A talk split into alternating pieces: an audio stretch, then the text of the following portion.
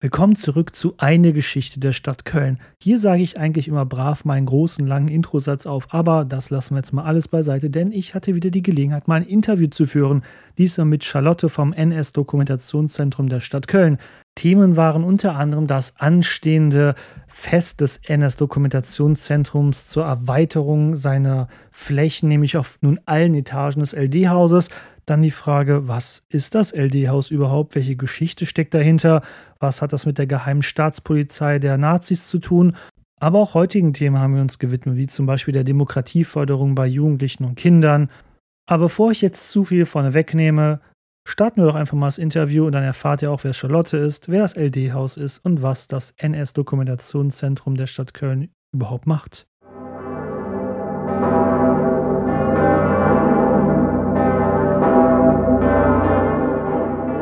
Hallo und willkommen zurück zu Eine Geschichte der Stadt Köln. Ich bin heute nicht in meinem Aufnahmestudium, sprich in dem Zimmer, wo ich meine Wäsche aufhänge, sondern im LD-Haus. Und ich bin auch nicht alleine hier. Ich bin hier mit, mich Sie mal vorstellen vielleicht.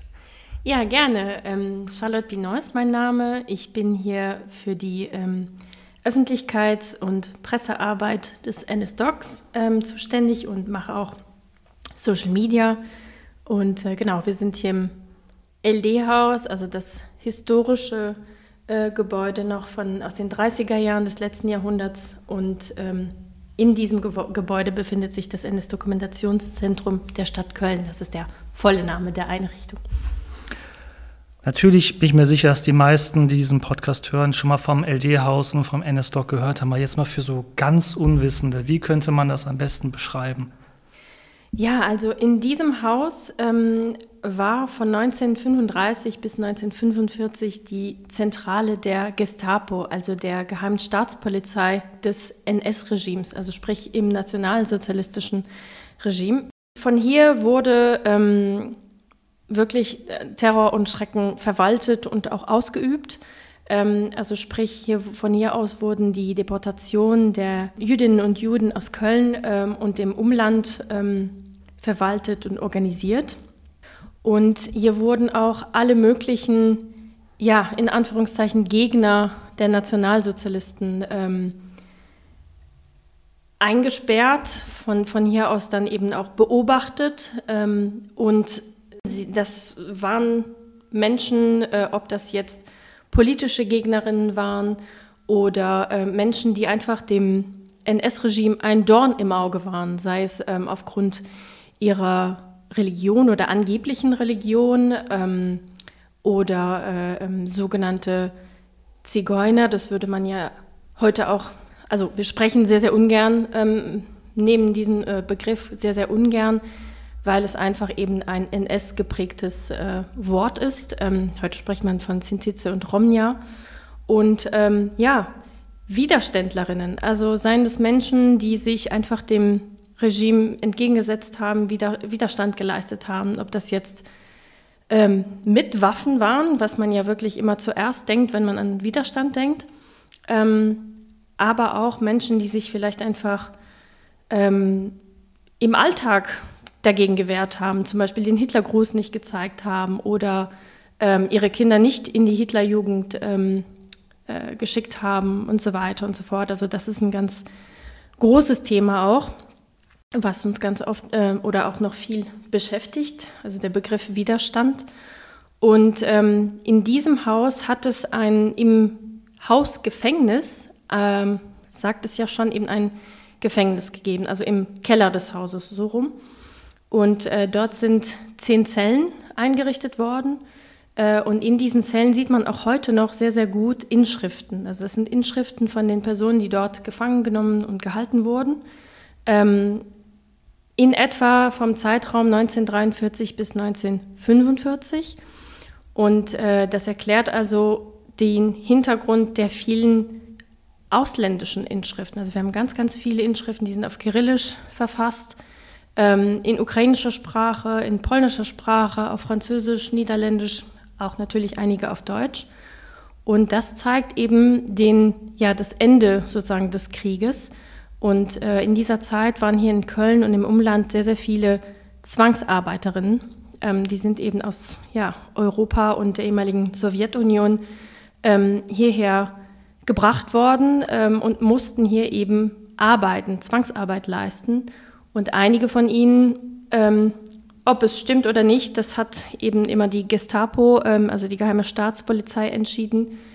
Diese haben auch Widerstand geleistet oder in den Augen der Gestapo vielleicht zu langsam oder nicht richtig gearbeitet. Ähm, und so sind sie dann ähm, hier gelandet und mussten dann Aussagen, ähm, das immer unter Folter. Das heißt also, ihnen wurde auch Aussagen mehr oder weniger in den Mund gelegt, damit ihnen irgendwie eine Straftat nachgewiesen werden konnte. Ähm, das war eben in den, hauptsächlich in den letzten Jahren des Krieges hier und äh, in den letzten Monaten des Krieges haben auf dem Hof, also im Innenhof sozusagen des Hauses, äh, auch Hinrichtungen stattgefunden. Ähm, wir gehen davon aus, dass es in etwa 400 waren. Es ist sehr, sehr schwierig zu sagen, wie viele das genau waren, ähm, denn die meisten Dokumente ähm, der Gestapo, und das ist ja sehr bekannt, dass die Gestapo immer alles akribisch aufgeschrieben hat und äh, festgehalten hat, wurden aber, also diese Dokumente wurden ähm, in der großen Mehrheit äh, zerstört, und zwar von, der Gest von den Gestapo-Beamten selbst. Also hier in Köln ist das ein für uns Historikerinnen natürlich ein sehr, sehr schwieriger äh, Fall. Aber durch eben den, ähm, durch die, die Nachfahren oder eben die, ähm, die ehemaligen Gefangenen selbst wissen wir sehr, sehr viel, haben wir sehr viele Zeugenaussagen auch eben. Ja, wir nehmen hier bei sommerlichen Temperaturen auf, aber trotzdem, auch wenn ich die Geschichte schon in gewissen Auszügen kannte, so ein bisschen Gänsehaut gibt einem das schon bei den ganzen Schilderungen, die in diesem Gebäude stattgefunden haben. 1945 endet der Krieg. Was ist da mit dem Gebäude geschehen? Weil irgendwas muss ja geschehen sein zwischen Zentrale der Gestapo und einem NS-Dokumentationszentrum der Stadt Köln. Ja, das ist eine sehr gute Frage und auch wirklich ähm, spannende Frage, die ein Beispiel ist für den Umgang ähm, der National, des Nationalsozialismus in, in, in Deutschland, aber ich würde auch sagen in, in Europa. Denn ähm, das Gebäude hier war äh, eines der wenigen Gebäude nach dem Zweiten Weltkrieg, das mehr oder weniger intakt war, also kaum zerstört. Ähm, und die meisten kennen wahrscheinlich Bilder ähm, von Köln in den späten 40er Jahren. Also hier standen kaum noch Steine aufeinander. Also es war wirklich sehr stark zerstört worden durch die Bombardierung. Ähm, und dadurch bot sich das Haus an für die Stadt Köln, ja, als Mieterin hier weiterhin oder da anfänglich dann. Äh, und hier war zum Beispiel das, das Amt für, um die Rente zu beantragen, ja, das äh, Standesamt auch. Also sprich, hier sind auch tatsächlich Leute hierher zurückgekommen, ähm, haben hier geheiratet oder ihre Rente beispielsweise beantragt, die im Keller hier ähm, gefoltert wurden oder auf irgendeine Weise ja. hier ähm, ähm, ja, ausgegrenzt, wie auch immer wurden. Das ist so eben die erstmal die, die Geschichte ähm, direkt nach dem Krieg. Und dann hat es tatsächlich länger gedauert, bis sich jemand wirklich mehr mit der Geschichte des Hauses ähm, auseinandersetzt. Das hat dann in den 60er Jahren angefangen und in den 70er Jahren immer mehr haben sich auch mehr ähm, diesem Engagement, das ist ja wirklich ein zivilgesellschaftliches Engagement, was sich gebildet hat, angeschlossen. Also sprich, äh, hier haben sich auch Menschen eingeschlossen im Keller, haben die Inschriften ähm, fotografiert, das Ganze auch dokumentiert.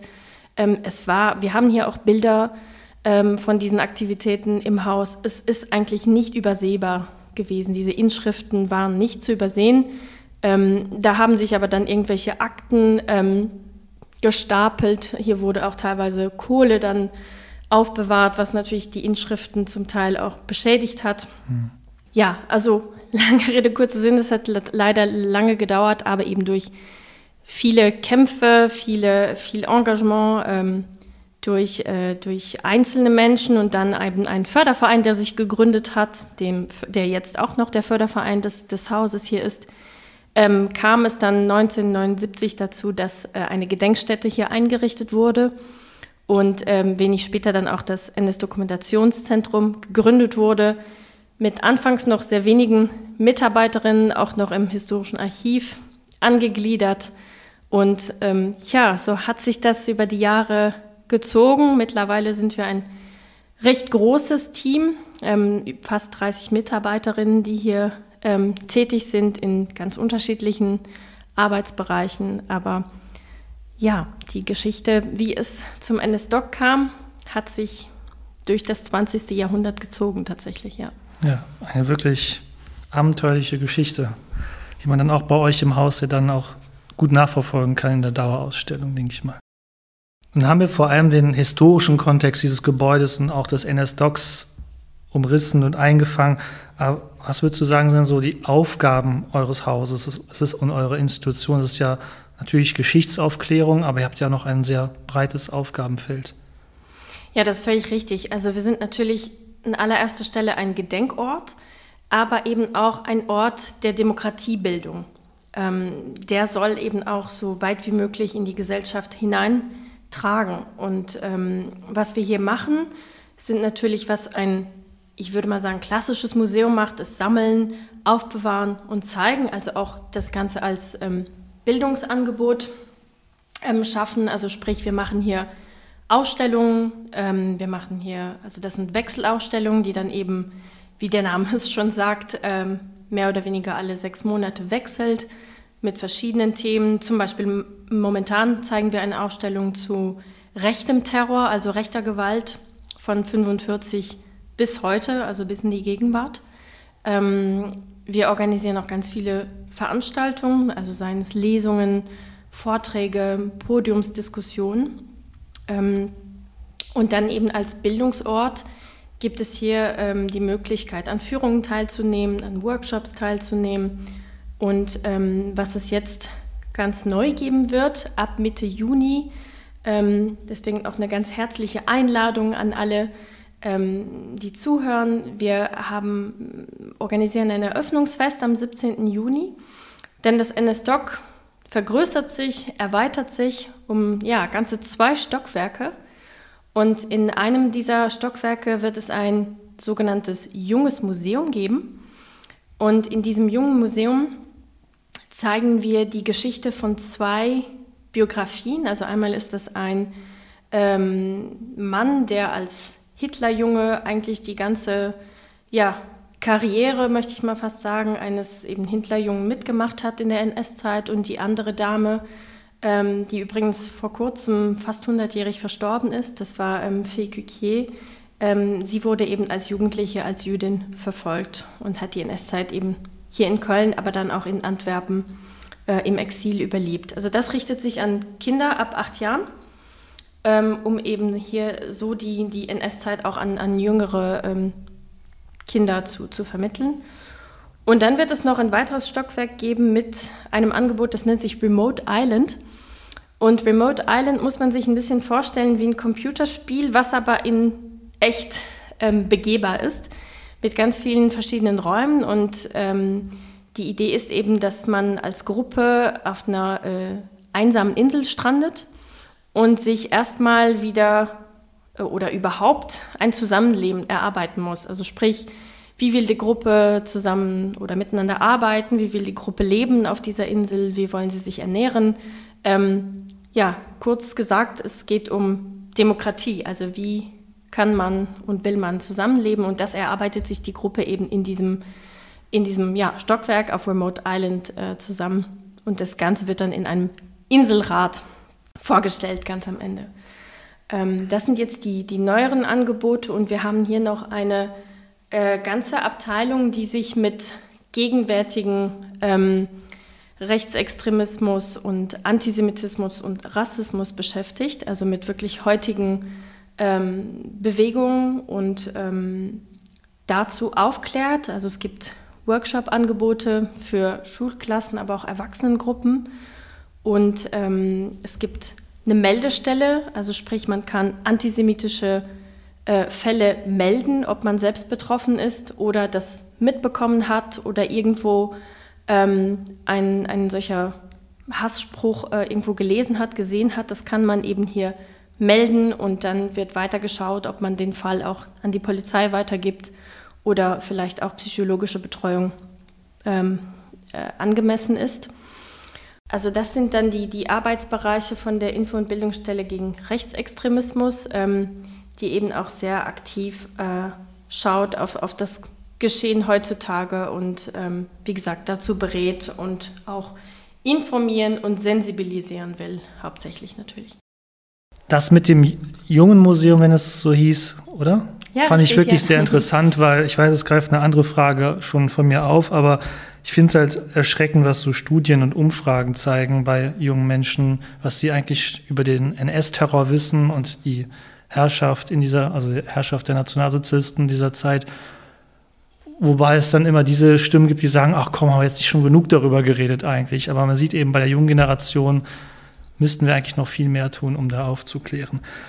Nun befindet sich in eurem Haus ja auch eine Dauerausstellung. Ich weiß, ich springe wieder zurück zum historischen Teil, aber ich würde jetzt ungern von Highlights sprechen bei so einem Thema, aber was würdest du so sagen, sind so die Kernpunkte? Ja, Highlights will ich halt eben nicht sagen, aber so die und Schmuckstücke klingen noch schlimmer, ehrlich gesagt. Aber ja, was sind Objekte in eurer Ausstellung, die eine außerordentliche Bedeutung haben, dass man sagen müsste, los, steh sofort auf, steig in die Bahn und geh ins NS-Doc und schau dir, dieses, also schau dir diese Ausstellung an.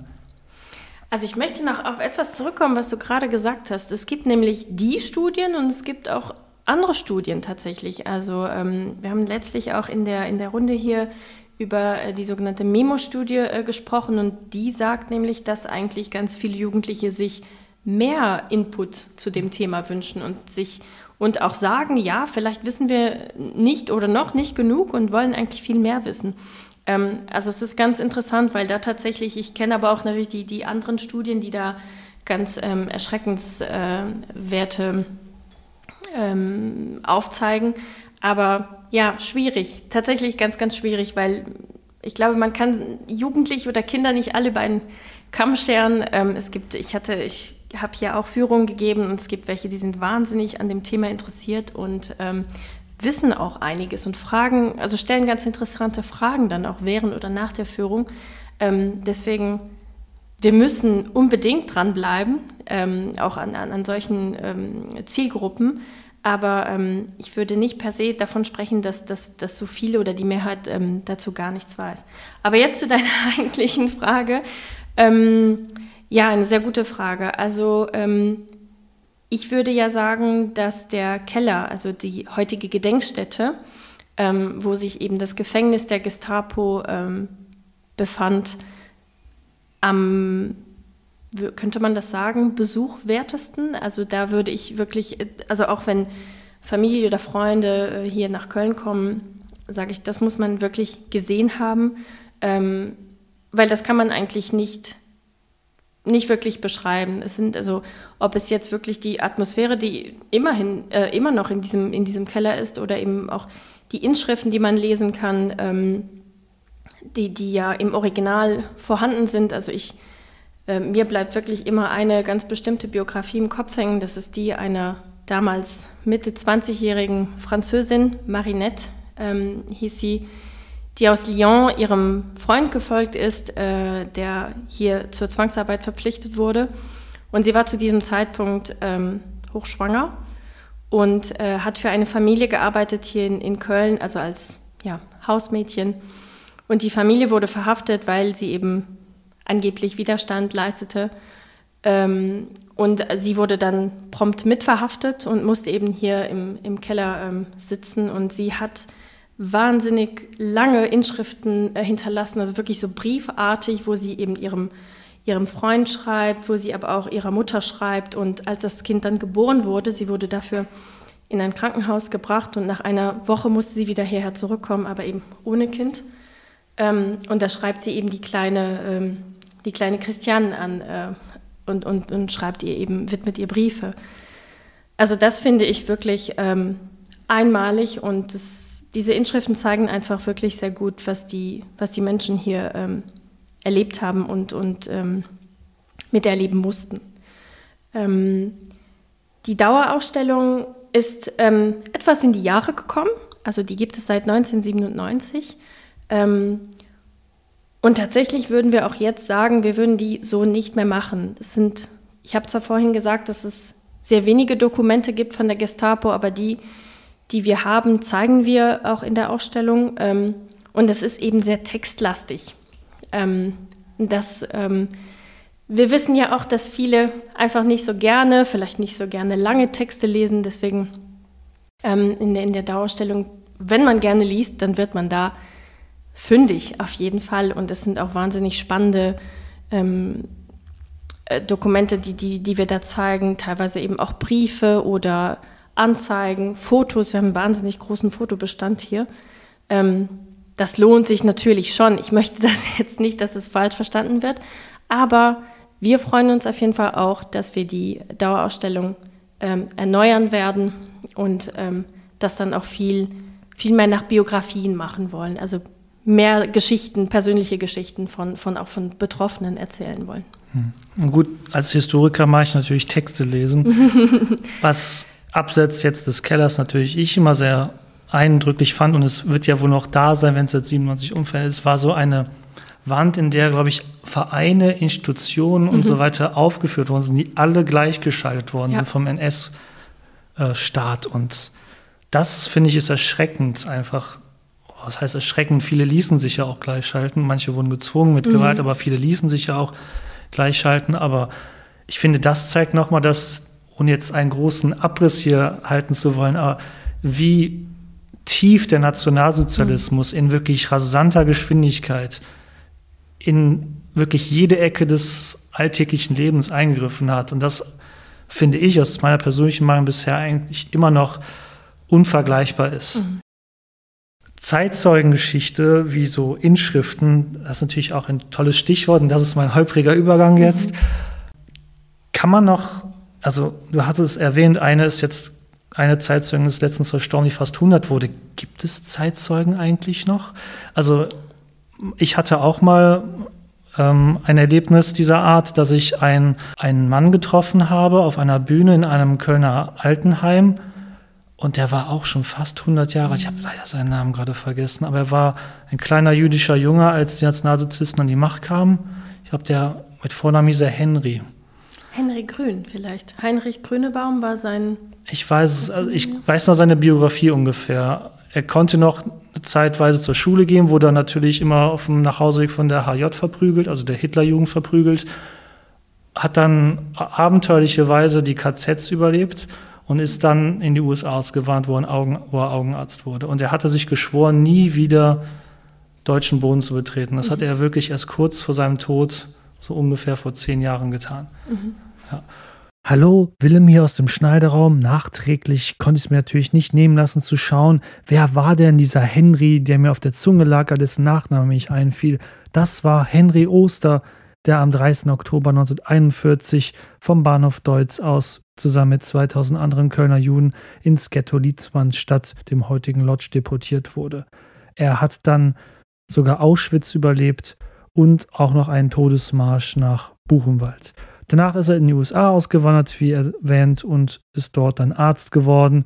Und im Jahr 2010 kam er dann auf Einladung der Stadt Köln und den damaligen Oberbürgermeister Jürgen Rothas nach Köln, das erste Mal überhaupt seit Kriegsende. Und dort ließ er sich auch von der Arbeit des NS-Docs überzeugen und war auch begeistert von der Arbeit dort. Das konnte aber Charlotte nicht wissen, weil das war lange vor ihrer Zeit beim NS-Doc. Auf jeden Fall, das wollte ich euch nochmal ans Herz legen. Ihr hat auch ein Buch geschrieben. Ich verlinke euch mal einen Zeitungsartikel dazu, den ihr aufrufen könnt online. Und jetzt geht's weiter mit dem Interview. Deshalb meine Frage: Gibt es solche Zeitzeugen noch oder wie geht man vielleicht auch mit den dokumentierten Erinnerungen dieser Zeitzeugen diesem, äh, bei euch um? Und wenn es die vielleicht nicht mehr gibt, vielleicht gibt es dann Kontakt noch zu Angehörigen, mhm. die noch was zu berichten haben. Also tatsächlich Leider nein, es gibt kaum noch Zeitzeugen, das ist leider richtig. Ähm, oder sie sind sehr, sehr alt, viele von ihnen einfach körperlich ähm, geschwächt und, und, wollen vielleicht auch nicht mehr über das Thema sprechen oder, oder können es ähm, schlichtweg nicht. Ähm, aber wir haben ganz oft auch äh, guten, sehr, sehr guten Kontakt mit, mit Nachfahren und ähm, auch das ist sehr, sehr wichtig. Also wir bekommen noch tatsächlich viele Anfragen von mittlerweile der dritten Generation, ähm, sei es aus den USA, manchmal aus Israel oder ja, ich möchte fast sagen aus, aus aller Welt, ähm, die sich eben zu einem bestimmten Zeitpunkt in ihrem Leben mit der Vergangenheit ihrer, ihrer Vorfahren ähm, beschäftigen. Und das ist für uns natürlich auch ganz wertvoll, weil manchmal sind es auch wieder, ich möchte sagen, ähm, neue Biografien oder Personen, die wir bisher noch nicht kannten oder sozusagen nur von, von ja, Dokumenten von den Nationalsozialisten kannten, aus Listen, von Listen oder sowas zum Beispiel. Ähm, das heißt, das ist auch ein ganz, ganz wichtiger Kontakt für uns und ich möchte aber auch fast sagen, das ist für, für die Nachfahren auch ein, ein wichtiger Umgang für sie, also dass wir ihnen bei der Recherche helfen, ähm, auch wenn es manchmal frustrierend ist, weil es dann doch nichts gibt ähm, über die Person. Ähm, aber das ist für uns auf jeden Fall ganz, ganz wichtig. Und ähm, es gab in den 90er Jahren ein Programm der Stadt Köln, ähm, das hat, äh, oder da wurden ehemalige Zwangsarbeiterinnen, die eben nach Köln verschleppt wurden, ähm, wieder nach Köln eingeladen. Das waren dann auch teilweise schon ähm, betagte Personen äh, und mit ihnen wurden ganz viele Interviews geführt.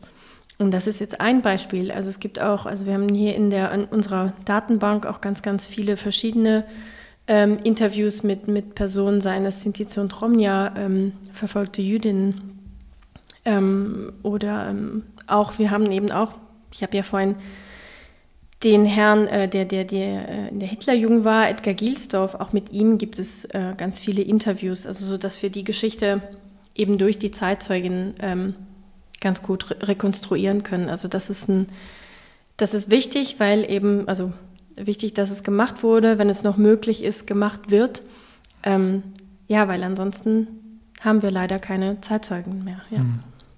Als ein Ort von eben rechtem Terror und rechter Gewalt Kommt es hin und wieder mal bei euch vor, dass Leute mit einer rechtsextremen Gesinnung zu euch kommen und versuchen irgendwie euch eine Alternative in Anführungszeichen, die könnt ihr jetzt gerade nicht sehen, euch zu vermitteln oder vielleicht sogar Stress machen? Habt ihr da Erfahrungen und habt ihr da auch Erfahrungsberichte zu melden, wie man damit umgehen kann? Also tatsächlich, ähm, wie sagt man, man klopft auf Holz, ne? also toi toi toi, ähm, bisher ähm, sind wir mehr oder weniger davon ähm, erspart äh, oder wurde uns das mehr oder weniger erspart. Ich kann auf jeden Fall berichten, dass wir teilweise auf Social Media ähm, schwierige Kommentare, ähm, also dass schwierige Kommentare unter unsere Posts geschrieben werden. Das hat tatsächlich auch ähm, zugenommen, seit wir diese Ausstellung zu rechtem Terror zeigen. Ähm, aber etwas, was immer wieder kommt ähm, und ich kenne mittlerweile oder weiß mittlerweile, dass das die Personen sind, ähm, wird der sogenannte Gender-Wahnsinn oder irgendwas äh, angesprochen. Das wird, werden teilweise auch per Mail, also ähm, wenn Sie mit mir weiterhin kommunizieren wollen, dann bitte lassen Sie oder sprechen Sie ordentliches Deutsch und sowas. Also ja, äh, das erreicht uns auch. Und tatsächlich, äh, kürzlich wurde eine Demo angekündigt von ähm, zwei Personen, die wirklich ganz offensiv pro Putin sind und pro Angriffskrieg auf die Ukraine und so weiter und so fort. Und das wurde im An, äh, also vorher schon angekündigt und die wollten eigentlich hier im vorhin angesprochenen Innenhof einen Blumenkranz niederlegen.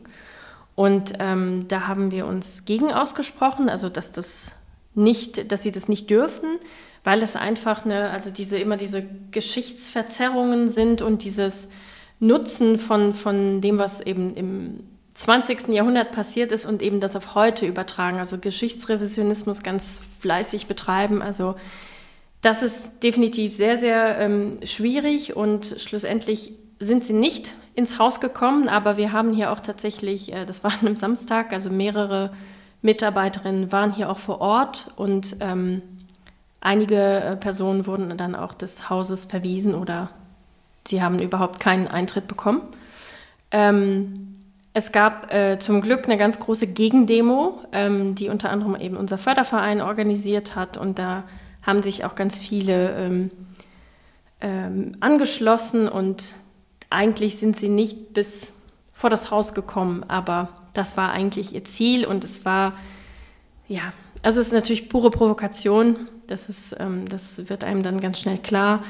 Und äh, im Nachhinein hat es tatsächlich auch ein, kleinen Video, ein kleines Video gegeben ähm, das in den sozialen Medien äh, kursiert ist mit eben einer einem Anhänger dieser, dieser Bewegung und die dann kritisiert haben, dass sie hier nicht ins Haus gelassen wurden und dass wir hier das Gleiche machen wie damals. Und also das ist nicht so leicht, damit umzugehen. Ähm, schon gar nicht mit, mit diesen Personen, weil sie einfach so ähm, auf ihre Meinung beharren, dass eigentlich eine, äh, ein Gespräch fast, ähm, fast sinnlos ist. Das ist wirklich, ähm, stellt uns immer wieder vor, vor Herausforderungen, aber ähm, bisher zum Glück ist das eher die, die Ausnahme. Gut, so traurig es klingt mit Social Media, kann ich es mir gut vorstellen. Ich will hier absolut nichts vergleichen, aber wenn ich schon Hasskommentare auf Dinge bekomme, die über tausend Jahre her sind. Mhm. Ich habe einmal, das ist ein ganz banales Beispiel, ich will es ja nur kurz anmerken, wie gesagt, überhaupt kein Vergleich. Da hat mir jemand vorgeworfen, ich würde Propaganda betreiben, weil ich beim Karl dem Großen nur die fränkische Perspektive aufgezeigt hätte oh. und nicht die der armen Sachsen, die er ja 30 Jahre lang bekriegt hat. Dann ah. stelle ich mir natürlich die Frage so, okay, es liegt vielleicht an der Verfügbarkeit von historischen Quellen und mhm der tradierten Geschichte. Aber ja, die Leute sind heutzutage einfach im Internet, haben sie jegliche Hemmung verloren. Nur leider habe ich auch das Gefühl, wie eben auch diese Demo zeigt, dass es leider auch im Alltag immer mehr zunimmt. Leider, ja. ja. Leute sind sich irgendwie nicht mehr gewahr, was sie mit ihren Aussagen tätigen und wundern sich dann, dass sie eine entsprechende Reaktion dann bekommen von Staat, Gesellschaft oder eben Interessensgruppen. Mhm, ja, ja, absolut richtig, ja. Gut, von dieser ernsten Thematik gehen wir vielleicht mal auf unsere Zuhörerinnen und Zuhörer zu.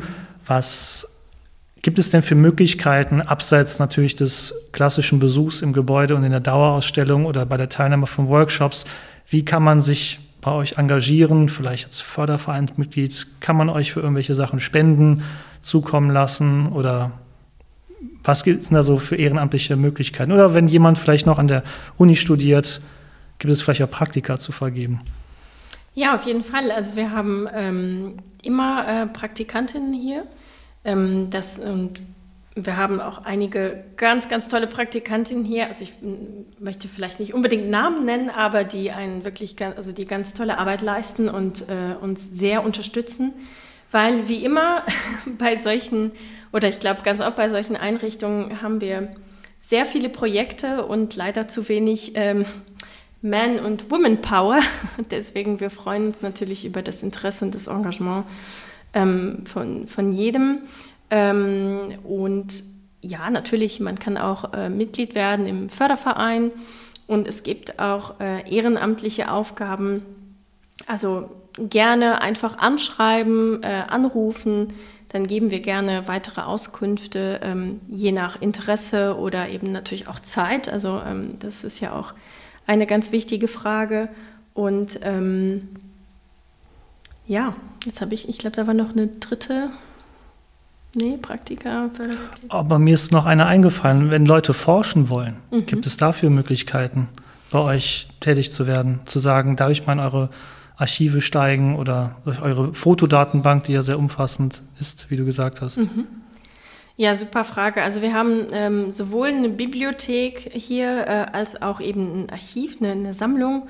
Und in der Bibliothek gibt es, ähm, jetzt müsste ich wahrscheinlich eigentlich wissen, wie viele, wie viele Publikationen wir da haben. Auf jeden Fall mehrere tausend. Das sind wirklich sehr, sehr viele zum Thema NS-Geschichte, ähm, aber auch ähm, extreme Rechte ähm, pädagogisch, also wie geht man pädagogisch mit solchen Themen um und so weiter und so fort. Also sehr, sehr, das lohnt sich auf jeden Fall.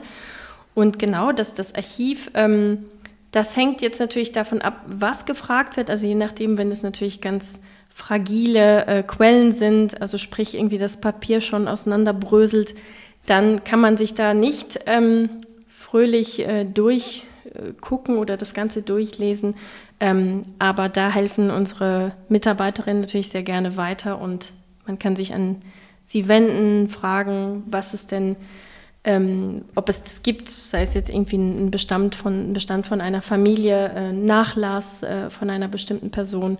Ähm, das ist auch noch ein ganz, ganz großes Ziel, dass es irgendwann alles digital verfügbar ist. Also dass man auch aus wo auch immer man in der Welt ähm, ist, sich da zuschalten kann und einfach selbst äh, den Bestand angucken kann, gar nicht unbedingt hierher reisen muss oder hierher kommen muss. Ähm, aber ja, auch das ist noch ein großes ähm, Projekt, was ja in der Mache ist sozusagen. Nun feiert ihr am 17. Juni, einem Samstag, also die meisten von euch werden ja dann hoffentlich Zeit haben, eine, ein großes Eröffnungsfest. Hast du da vielleicht so ein, zwei Highlights, die du, klar, alle Veranstaltungen werden toll sein, aber vielleicht sind da zwei Programmpunkte, die du besonders herausstellen möchtest? Ja, ähm, also wie du schon gesagt hast, wir haben ein sehr, sehr reiches Programm auf die Beine gestellt ähm, und wir haben dazu auch, also wir zeigen natürlich auch oder geben Einblicke in unsere aktuellen Projekte. Also es wird auch ein, ein, ähm, ein Vortrag geben von unserem Direktor und unserer stellvertretenden Direktorin, wo es eben um die Zukunft des NSDocs geht und äh, ähm, wir stellen auch eine Web-App vor, die wir gemeinsam mit dem MIQA, also dem Museum, ähm, also dem Jüdischen Museum, das hier gebaut wird in Köln, auch ähm, organisiert haben. Das stellen wir auch vor. Und dann haben wir ganz viele Gäste ähm, hier im Haus, mit denen wir äh, zusammengearbeitet haben oder zusammenarbeiten werden. Und die stellen eben ihre Arbeit vor. Also sprich, das sind Einrichtungen, die sich ähm, ähm, ähnlich, ähnlich wie wir auch mit, mit ähm, Rassismus äh, zum Beispiel beschäftigen ähm, und aufklären, äh, informieren, sensibilisieren. Und dann, also wenn du schon fragst, mit den ganz persönlichen Highlights, also ich würde ja gerne ähm, eigentlich selbst bei, ähm, beim Jungen Museum so kleine Maus spielen oder Remote Island auch einmal mitspielen, weil äh, als wir das intern gemacht haben, war ich leider beide Male nicht da. Und dann wird es zwei Comic-Workshops geben mit Büke Schwarz. Das ist eine äh, Comic-Künstlerin aus Berlin und die hatten wir hier auch schon mal zu Gast bei, einem, bei einer Podiumsdiskussion. Und ähm, ich mag ihre Zeichnungen und Geschichten einfach unheimlich gerne. Also da, wer sie schon kennt oder noch nicht kennt, dann müsst ihr unbedingt die Gelegenheit ergreifen, weil sie ähm, wird euch bestimmt coole Tipps geben, auch was das eigene Zeichen, Zeichnen dann äh, angeht. Ja, und dann haben wir natürlich abends äh, auch ein schönes Programm.